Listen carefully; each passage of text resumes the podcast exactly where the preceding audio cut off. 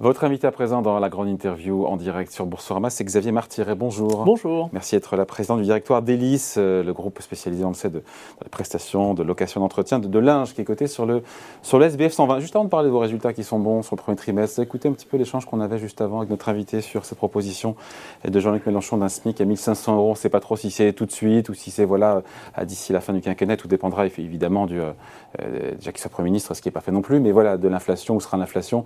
Vous en pensez quoi de ce sujet vous, euh alors c'est évidemment pour les bas salaires, il faut les aider les bas salaires. Hein. Sujet très sensible pour nous, hein, puisque euh, la masse salariale c'est le, le, premier poste de dépense pour l'entreprise, hein, c'est 40% du, du, chiffre d'affaires euh, en salaire, donc c'est un point clé.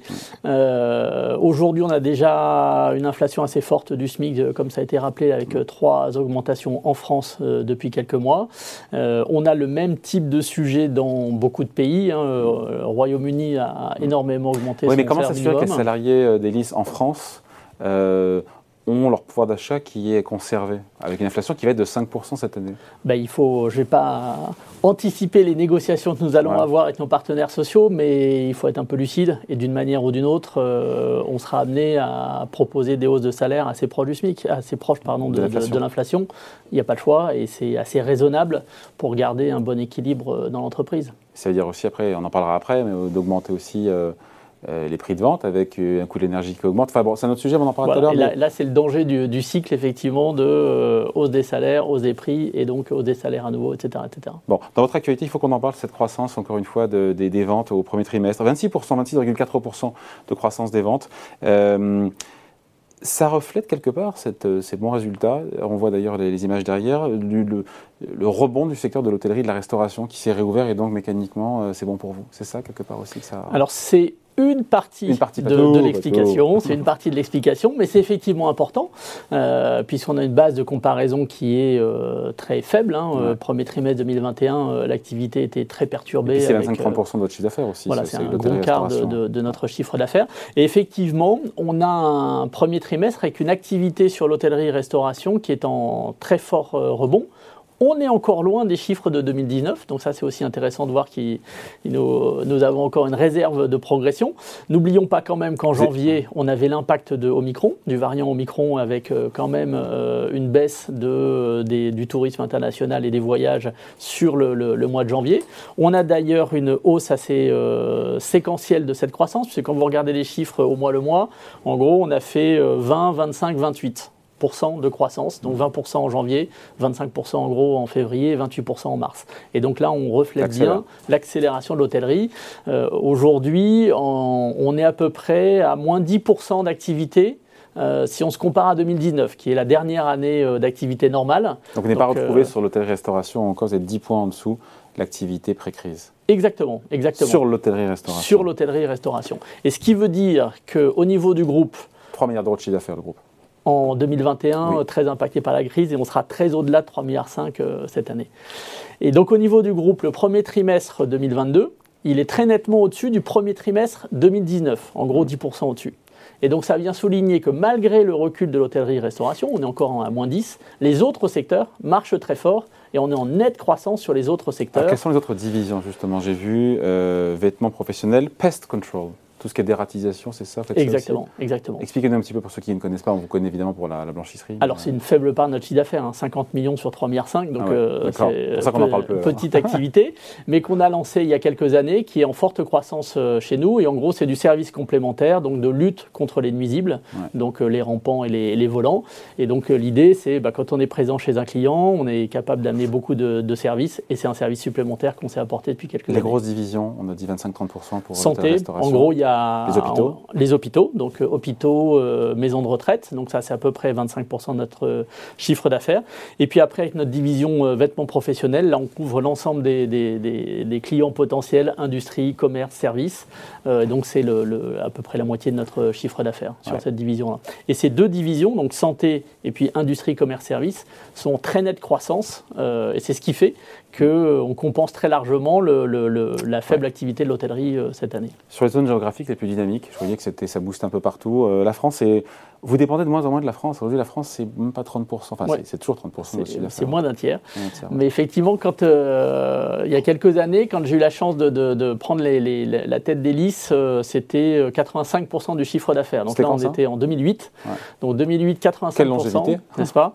85% du chiffre d'affaires en France et maintenant moins de 30%. Et puis avec la nouvelle acquisition qui arrive au Mexique, ça va encore diluer, on va dire, la France dans notre chiffre d'affaires global. Sur le Mexique, on parle de quoi? On est autour de 80 millions, 100 millions d'euros C'est ça, 80, 85 millions? d'euros de chiffre d'affaires. Ça change tous les jours avec le change, mais c'est à peu près l'ordre de grandeur. Cette reprise de l'activité qui s'est poursuivie euh, à vive allure, on le voit bien sur le début de l'année. Encore une fois, il n'y a, pas de fléchissement depuis la guerre en Ukraine pour vous? Il y a pas de, vous ne ressentez pas encore une fois les effets des ralentissements qu'on voit au niveau macroéconomique? Non, non, pas encore. Euh, et aujourd'hui, euh, tous les, voyants sont verts. il faut dire aussi, on est souvent un très bon baromètre de, de l'économie en Europe, avec une une petite particularité en sortie de crise, c'est que Elis est quand même euh, une entreprise vainqueur euh, et qui, bénéficie des nouvelles tendances de marché après cette crise sanitaire. C'est-à-dire que vous avez un besoin d'hygiène, j'en fond des portes ouvertes, mais qui est ultra renforcé en sortie de crise. Ah. Et donc ça se traduit par exemple par des, euh, par des entreprises qui décident d'augmenter le stock de vêtements professionnels pour que leurs salariés puisse se changer plus souvent dans la mmh. semaine. Donc ça, c'est très bon pour nous. Voilà. Vous avez aussi le sujet de sécurité d'approvisionnement, traçabilité, qui est absolument clé. On a signé des gros contrats, par exemple, avec des blocs opératoires pendant la, la crise sanitaire parce qu'ils étaient en rupture d'approvisionnement. C'est-à-dire que massivement, les blocs opératoires utilisaient du linge jetable en usage unique, qui était sourcé en Asie. Ils se sont retrouvés en rupture d'approvisionnement. Ah. Et là, notre offre textile euh, avec réutilisation du textile. On a une offre de proximité. et vous avez gardé le contrat? Et on a gardé les contrats, bien ah, sûr. Et donc ça, c'est une vraie tendance de fond qui est, qui est, très positive pour nous. Et puis on commence à voir arriver un autre phénomène qui est aussi très bénéfique pour nous. C'est une forme de réindustrialisation en Europe, donc la fameuse démondialisation. Et on a quelques secteurs d'activité, par exemple, comme la microélectronique, qui avait massivement aussi euh, euh, euh, fait bouger ces curseurs avec plus de production en Asie et beaucoup moins d'usines en Europe et qui là, face aux pénuries, aux problèmes logistiques et au risque d'être trop exposés à une seule zone euh, géographique, sont en train de relancer des investissements et on resigne beaucoup de contrats en ce moment avec ce type de, clients. Et donc ça, c'est pour nous une tendance qui est très favorable. Et donc c'est pour ça qu'on est extrêmement euh, confiant euh, en ce moment quand on voit les, tendances de marché, puisque tout pousse vers davantage de recours aux services hélices. Et puis il y a de moins en moins, j'imagine aussi, de reports d'événements professionnels, les salons ou autres. Tout ça, c'est derrière vous, derrière nous? Alors, ce n'est pas 100% derrière nous, puisqu'on n'est encore qu'à 90% de notre niveau d'activité 2019, euh, mais on voit qu'effectivement, ça, progresse. Euh, et là, on a, on, a, on a beaucoup de régions euh, dans le monde où on a retrouvé le niveau d'activité en hôtellerie-restauration de 2019. Donc, effectivement, ben, tous les Nordiques, on est au-dessus de 2019. On a fait un début d'année incroyable au Danemark. On était même très nettement au-dessus de 2019. C'est encore un peu poussif au Royaume-Uni. On voit que Londres, par exemple, souffre encore un petit peu. Paris est très prometteur. Et semaine après semaine, là, on se rapproche de 2019. Donc tout ça est très, très positif. Bon, donc des clients qui sont là, qui sont au rendez-vous. Euh, après, dans les, dans les hausses de coûts, on a vu effectivement les, les, salaires. Le salaire moyen d'ailleurs chez euh, C'est 2200 euros à peu près. C'est en ligne avec la moyenne du pays, donc euh, pour la France, bien sûr. Après, il y a aussi les hausses de coûts évidemment euh, qui viennent du prix de l'énergie, notamment du gaz, puisque vos blanchisseries, en fait, elles utilisent des, des chaudières à gaz. Vous avez calculé, j'imagine, la facture. On est à combien aujourd'hui? Alors aujourd'hui, c'est une, une, augmentation pour nous de plus de 100 millions d'euros au niveau du groupe, la hausse du prix du gaz. effectivement, on consomme beaucoup d'énergie. Euh, si on compare une année pleine, donc 2022 versus 2021, c'est un peu plus de 100 millions d'euros. Supposer que vous restiez, qu'on reste à 100 euros de mégawatt, le mégawattheure, c'est ça Voilà, on est, euh, ce matin, on était à 75, donc on est un peu en dessous de. Votre prévision, vous, c'est 100 euros le mégawattheure Exactement. Donc nous, on a fait euh, notre construction budgétaire, notre forecast pour 2022 était forcément un peu prudent, et donc on a pris des hypothèses avec un, gaz qui resterait sur l'ensemble de l'année à 100 euros. Et dans ce cas, vos résultats financiers 2022 sont confirmés Exactement, Mais si on est en moyenne au-dessus de 100 euros, les résultats financiers, les objectifs financiers sont caduques ou sont... Alors, quand vous regardez la communication du groupe, les objectifs financiers sont confirmés, mais on a un effort supplémentaire à réaliser en termes de hausse de prix euh, cet été. Donc, c'est conditionné au prix du gaz, et en même temps, si ça augmente au-delà de 100 euros mégawattheure, vous le transférez, vous le passez dans les prix de vos clients. Exactement. Tout Exactement. Donc vos résultats, finalement, vos, objectifs, vos, objectifs, financiers pour 2022, ils sont, ils sont assurés Ils sont solides. Ils sont solides. Qu'est-ce qui pourrait ne pas les, euh, les compromettre? Euh, Aujourd'hui, on a plutôt communiqué à l'inverse sur une euh, confiance qui était renforcée. C'est-à-dire que les, les, les, quand on a annoncé une croissance organique entre 13 et 15 et puis à peu près 500 millions d'euros d'EBIT et un résultat net par action à 1,35€, voilà les, grands chiffres communiqués par le groupe. Et avec le communiqué de, des résultats du premier trimestre, on a aussi annoncé que cette confiance était renforcée. Donc euh, il était trop tôt pour euh, imaginer euh, des guidance réévaluées, donc on verra ça cet été. Donc vous êtes confiant. Donc on est, on est plutôt, on fait un très bon début d'année, très confiant, les tendances de marché sont très favorables. Donc le on parle du premier trimestre, mais sur avril, depuis janvier, février, mars, mais à partir d'avril... Tout va bien. Tout va bien? Tout va bien. Donc le sujet, effectivement, vous l'avez évoqué, ça reste quand même l'inflation de nos coûts énergétiques. Donc ça, c'est un grand sujet. Donc ça donne des, des, des, discussions, évidemment, avec nos clients pour pouvoir répercuter le plus possible euh, cette euh, inflation des coûts. pour l'instant, ça passe euh, Alors, et comment c'est calculé? Parce qu'il faut qu'il y ait de la prévisibilité aussi. Comment, comment vous, et comment on comprend que si on est à 120 euros le, le mégawattheure sur le gaz, comment vous euh, passez ce prix-là, cette augmentation dans les prix de, vos clients? Alors, dans l'ensemble de, nos, de nos contrats, en fait, il y a des formules euh, de révision de prix avec des index qui suivent plus ou moins le, le, le compte de résultat d'hélice. Donc, euh, nos clients sont parfaitement informés maintenant depuis des années de notre structure de coûts. Ils savent très bien qu'il faut suivre en gros les salaires et l'énergie. Mmh. Et donc, le, ils l'acceptent. La hausse de prix, elle est légitime c'est-à-dire que les clients savent très bien que euh, nous souffrons face à la, mm. hausse des prix de l'énergie. Et, jusqu'où ils peuvent l'accepter ça? Parce que ça marche, euh, mais année après année, en gros, sur un an, vos prix ont augmenté de combien? Alors pour l'instant, je pense que cette année, on a des prévisions d'une hausse moyenne de nos prix, mais ça englobe aussi l'Amérique du Sud où il y a de l'inflation à deux chiffres, donc ça, ça, mm. booste un petit peu le, chiffre, mais on est de l'ordre de 6% mm. d'impact hausse de prix attendu pour euh, l'année 2022. Et donc la grande question que vous posez, qui est la question fondamentale, euh, jusqu'où et euh, quel est le risque? Est-ce que les clients, à un moment, peuvent euh, dire que. Est-ce qu'ils peuvent se passer de vous C'est le sujet. C'est bien le sujet. Pardon, je le dis un peu brutalement, mais c'est ça le sujet, non? C'est le sujet. Et puis l'autre sujet, c'est est-ce que vous avez des concurrents qui ont d'autres méthodes de production et qui, pour délivrer le même service, n'ont pas la même alors, alors ben, Vous me voyez arriver. Non. Donc, dans les, dans les, deux cas, en gros, euh, tous les concurrents euh, euh, font le service et délivrent le service de la même manière, donc ont la même structure de coût. Donc, tout le monde a ces mêmes problèmes de hausse des salaires, hausse de l'énergie. Et puis, deuxième sujet, est-ce que mon service est essentiel pour les clients et est-ce qu'ils peuvent s'en passer? Ben, Je vous laisse répondre. Est-ce que vous imaginez un hôtel sans linge? Est-ce que vous imaginez hmm. une clinique sans Après, linge Après, il va le répercuter, encore une fois, l'hôtel sur le prix de la chambre. Et là, c'est intéressant de voir quelle est la part du coût de notre service dans leur propre euh, PNL. Et donc, si on prend le, cas de la chambre d'hôtel, en gros, en fonction de la, nature de l'hôtel. Euh, 100 euros, 100 euros une chambre. Non? Hum, ça dépend où, hein. mais si vous trouvez une chambre d'hôtel à Paris, non, non, pas du tout. Monsieur est réaliste, mais essayez de trouver une chambre d'hôtel à 100 euros à Paris en ce moment et ce sera difficile. 150 euros, 150 voilà. Euros. Et en gros, le linge, ça va être 5 euros par chambre. Donc même Imaginons la catastrophe. on est obligé de pousser 10, même 10 pour faciliter le, calcul. 50 centimes sur une chambre d'hôtel à 150-200 euros. Donc c'est, ça, ça, limite aussi l'enjeu euh, de nos négociations. Donc ces hausses de prix, elles sont justifiées. On a des formules de prix transparentes avec nos clients. Euh, l'impact est à la fin marginal dans leur PNL. Ils peuvent le répercuter aussi à, leur, euh, à leurs clients. Et il n'y a pas de, de, de, service alternatif pour se passer de notre prestation. Donc c'est pour ça qu'on arrive, comme on l'a toujours fait dans le passé. Parce qu'en fait, le, si on se rappelle de l'année 2019, quand on a démarré l'année 2019, il y avait déjà des hausses de salaire très importantes en Europe, avec la hausse du salaire minimum en Espagne de 22% notamment. Et euh, donc c'était la grande angoisse autour d'Elise de, de, est-ce que euh, sera capable de répercuter cette hausse de coûts euh, Et il suffit de regarder nos chiffres en 2019, on a maintenu la marge et on a été capable de répercuter ces hausses de coûts dans nos prix. Vous avez fait l'acquisition, j'ai vu, d'une petite société russe à la fin 2021 pour 20 mhm. millions d'euros de chiffre d'affaires a posteriori, mais on ne refera pas l'histoire, vous le regrettez Et qu'est-ce que vous faites de vos investissements sur Alors, vous avez raison, on ne refera pas l'histoire, donc ça ne sert à rien de le regretter ou pas.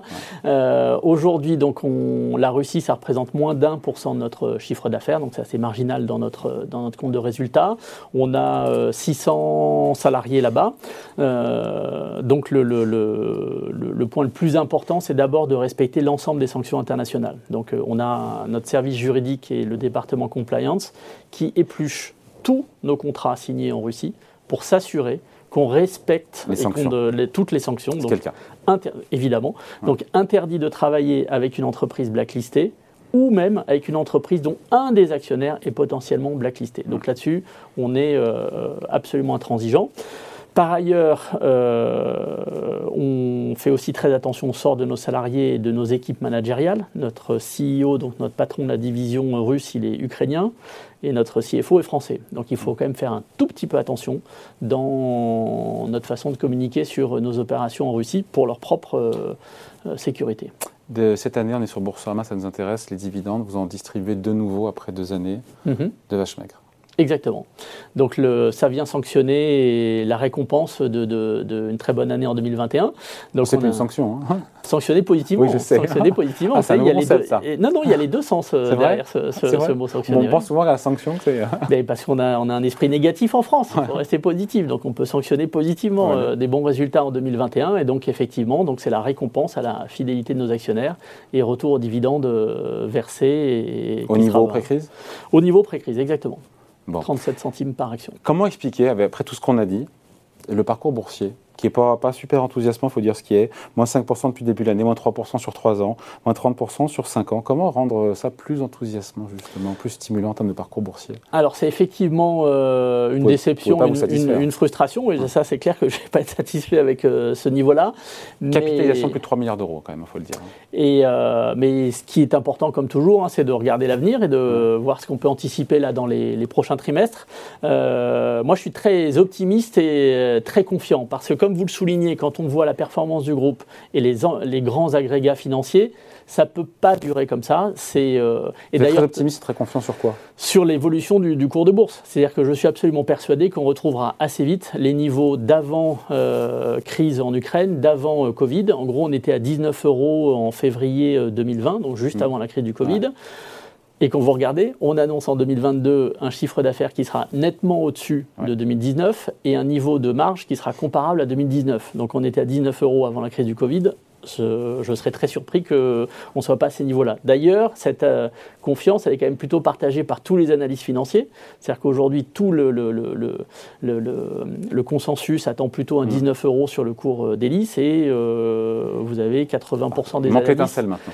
Alors l'étincelle, j'espère qu'elle va arriver quand les gens seront un peu moins nerveux sur la situation autour de la crise en Ukraine, bien sûr.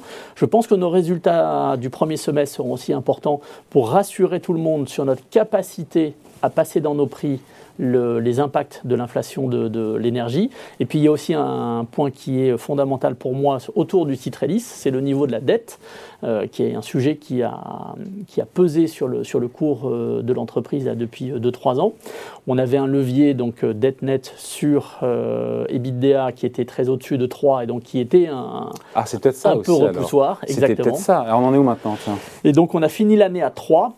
On annonce dans notre, dans notre guidance de début d'année, on annonce 2,6 à la fin de l'année 2022. C'était ça l'épée Damoclès sur le titre Exactement. Donc 2,6 à la fin de l'année. Et comme on a dit qu'on était très confiant sur notre guidance, on peut donc s'attendre à être capable de faire mieux. Et donc je pense que ce sera aussi un des derniers freins euh, pour que le, le, le, le, marché retrouve beaucoup plus de confiance et nous price à notre juste valeur. Je dis prenons rendez-vous, vous revenez quand le cours est à 19. Avec grand plaisir, mais vous allez me voir bientôt alors.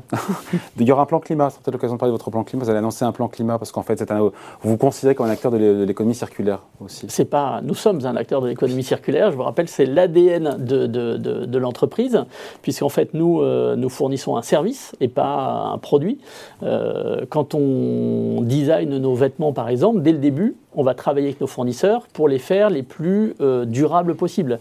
Et on a dans nos propres blanchisseries des ateliers de, couture et de réparation pour nous permettre d'augmenter le nombre de cycles de, de, ces vêtements professionnels. On a des études euh, extérieures très sérieuses qui ont fait des calculs d'impact CO2 entre plusieurs solutions. Et donc, vous avez, Si vous décidez par exemple d'acheter votre stock de vêtements et puis de confier le lavage à vos salariés ou au pressing du coin, versus une location, euh, une solution location entretien avec Elis, alors, moins 30%. L'impact d'émissions de, CO2. En C'est moins 30% de CO2 émis si vous choisissez une solution avec Elis. Vous avez la même, euh, la même question. On a fait cette étude précise là, pour les blocs opératoires. Donc j'évoquais l'ancienne façon de faire qui était euh, euh, j'achète de l'usage unique, donc en gros des champs opératoires en papier que je vais jeter à la fin de l'opération versus du textile idem, moins 30% au minimum euh, quand vous choisissez une solution euh, textile. Et donc, le, donc notre euh, solution autour de l'économie circulaire est, je pense, une partie de la réponse aux problèmes climatiques que nous avons aujourd'hui et que toutes les entreprises vont devoir adresser. Et donc c'est pour nous aussi... vous êtes pour elle une source de solution Exactement, exactement. Pour baisser leur scope 3, euh, leurs émissions indirectes, hmm. ils auront un grand intérêt à étudier les solutions proposées par Elis. Avec un plan climat, je reviens là-dessus. Pour quand le plan climat? Euh, Cette année. Hein. D'ici la fin de l'année 2022, on aura communiqué notre, notre plan climat. On aura une chance euh, sur deux doses voir, soit pour le plan climat, soit pour l'action à 19. Pour les deux Sait-on jamais. Je vous le souhaite. Merci d'être passé nous voir. Merci à vous. Xavier Martiret, donc le président du directoire. D'Elis, invité de la grande interview en direct sur Boursorama. Merci. Merci. Au revoir.